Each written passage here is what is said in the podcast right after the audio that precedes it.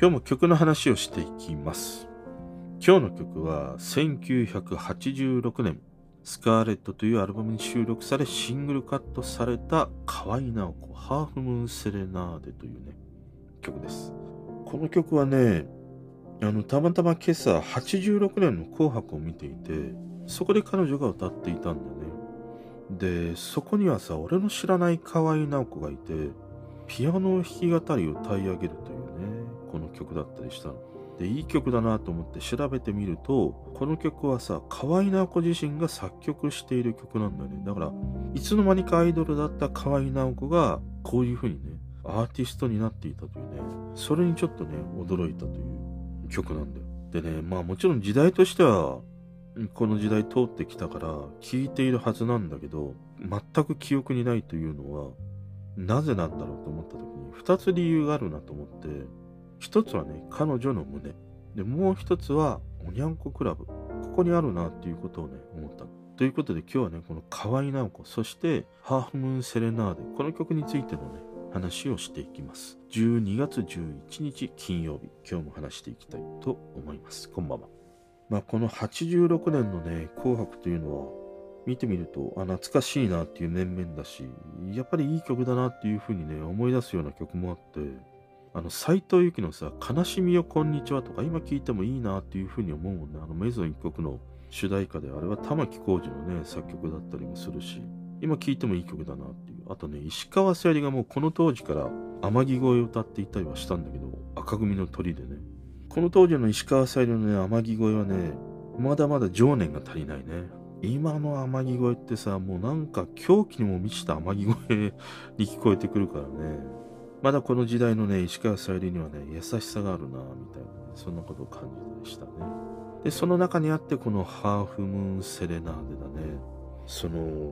俺がイメージする河合直子って、まあ元気はつらつで、まあ明るいね、彼女で、みたいなね、そういうイメージがあったんだよね。で、河合直子自身はさ、1980年に西城秀樹の妹役として、妹役というのかな？妹として、まあ、デビューしたんだね。大きな森の小さなお家でデビューしたんだけど、妹ということで言うと、あれもいたね。あの、横浜銀杯のさ、妹分みたいなことで、岩井さゆりとかいたよね。なんか当時妹とか弟とか、なんかそんなのがいっぱいいたように思うんだけど。まあそういう感じでね、デビューした彼女なんだけど、あの、やっぱり彼女のアイコンって、まあ、笑顔とかね、刃とかあるんだけど、俺はね、やっぱり胸にあると思ってるんだよ。で、俺はね、実はこの胸が、彼女のそのアイドルから、こうしたその86年のね、えーこのハーフムーンセレナーデを出した頃の移行期に、うまくやっぱりスライドできなかった原因の一つにあるのかなっていうことを思う。で、結局さ、デビュー当初の彼女のね、求められるものっていうのは、その元気で清純で、その、胸が強調されたようなね、衣装であるとか、水着であるとか、まあそういったものが求められていて、で、それに魅了された男の子のね、ファンっていうものもすごく多かったはずなんだよね。で、そうした時に、その彼女の歌のうまさとかね、その曲の良さとか、そういったもの以前に彼女の胸に注目が集まる。それは例えばいろんなテレビでもそうだし、例えばいろんな雑誌とかでもそうなんだけれども、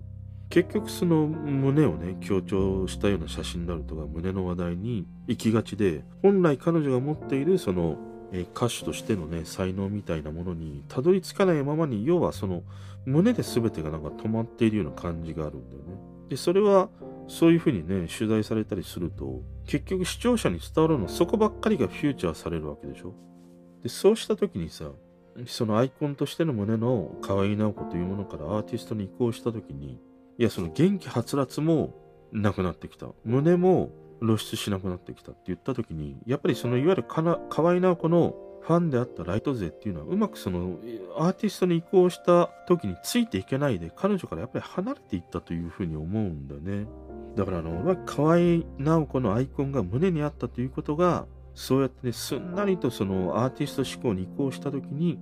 うまくファンをね、えー引っ張っていけなかったというね、要因にあるかなっていうことをちょっと思うんだよね。だから胸ってそのデビューした時の他の人のね、アイドルとの差別化にはなるんだけど、なんかそこにしか話題がいかないで、そこでとどまってしまうというね。なんかその弊害もあるなっていう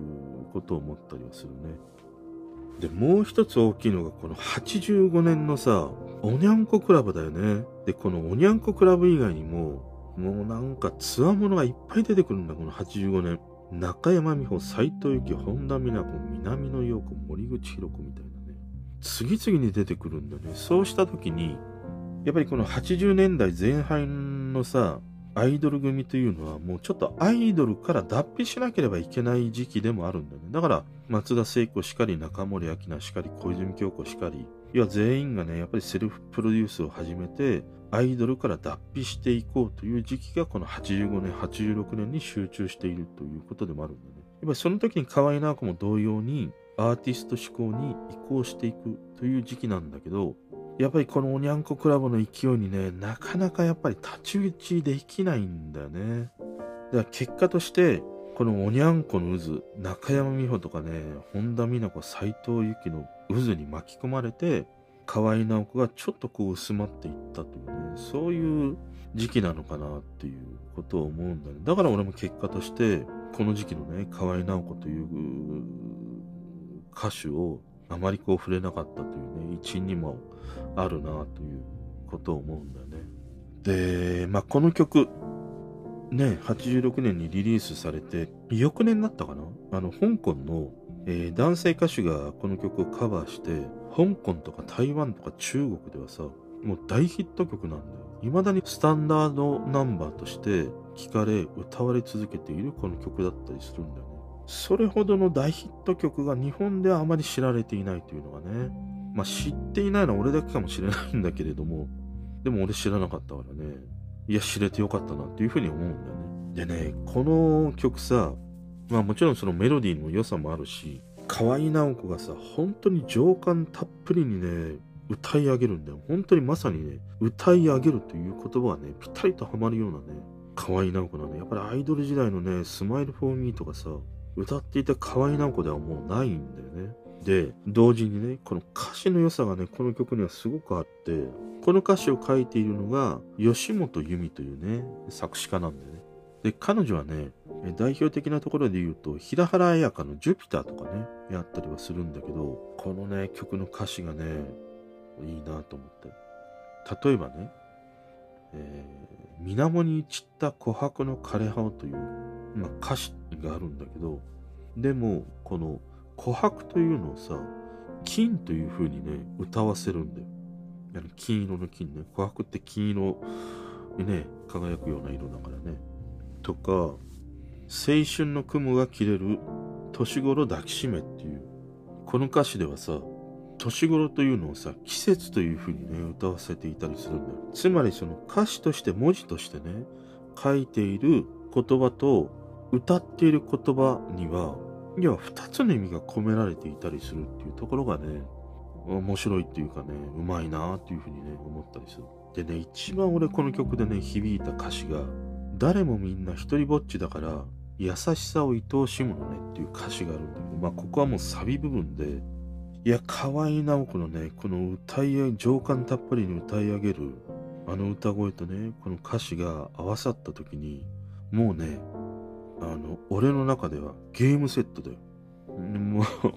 すべてが終わったということにね。なんかこう、込み上げてくるね、感情みたいなものがあって、この誰もみんな一人ぼっちだから優しさを愛おしむのねって、ある種こう、真理を歌うなっていうふうにも思ってね、すんごい響いてきたんだよね。もうなんかね、この時に俺はね、河合直子が、悟空からね、スーパーサイヤ人3になったなっていうふうにね、確信した。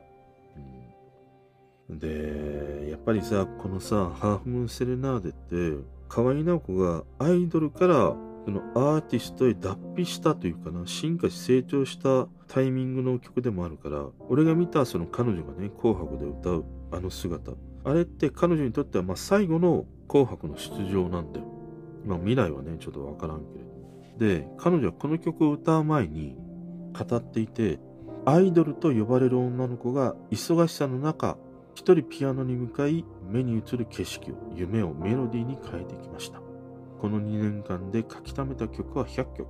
これはその1曲ですっていう風に語ってからこの曲を歌ったんだよね。だから彼女はこの曲をさ紅白で歌う時にやっぱり今までの河合直子アイドルとしての河合直子から脱皮してねアーティストとしての河合直子に、えー、生まれ変わっていくんだっていうねそういう宣言をしたね曲でもあるなっていう。風に聞くとだからなんかね彼女のその決意みたいなものがね俺がたまたまその紅白でね歌う彼女の姿に心を動かっていうのはその曲の良さもあるんだけれどもその彼女の決意した思いみたいなものがね込められていたからものすごくなんかそこにね突き動かされるようなねものがあったのかなって。なんか思ったりはしたね。だからやっぱりさなんか人がその大きくね成長していく姿とか決意した時のね言葉みたいなものとか歌みたいなものっていうのはなんかそのもの自体が持つ力以上に多くの人の心を動かすようなねやっぱりそういう力を持つんだなっていうそんなことを思ったりはするね。まあなんかこの曲もさ危うくこう通り過ぎるねところだったんだけどいや出会えてすごく良かったなというふうに、ね、思えるそんな一曲でした。それでは。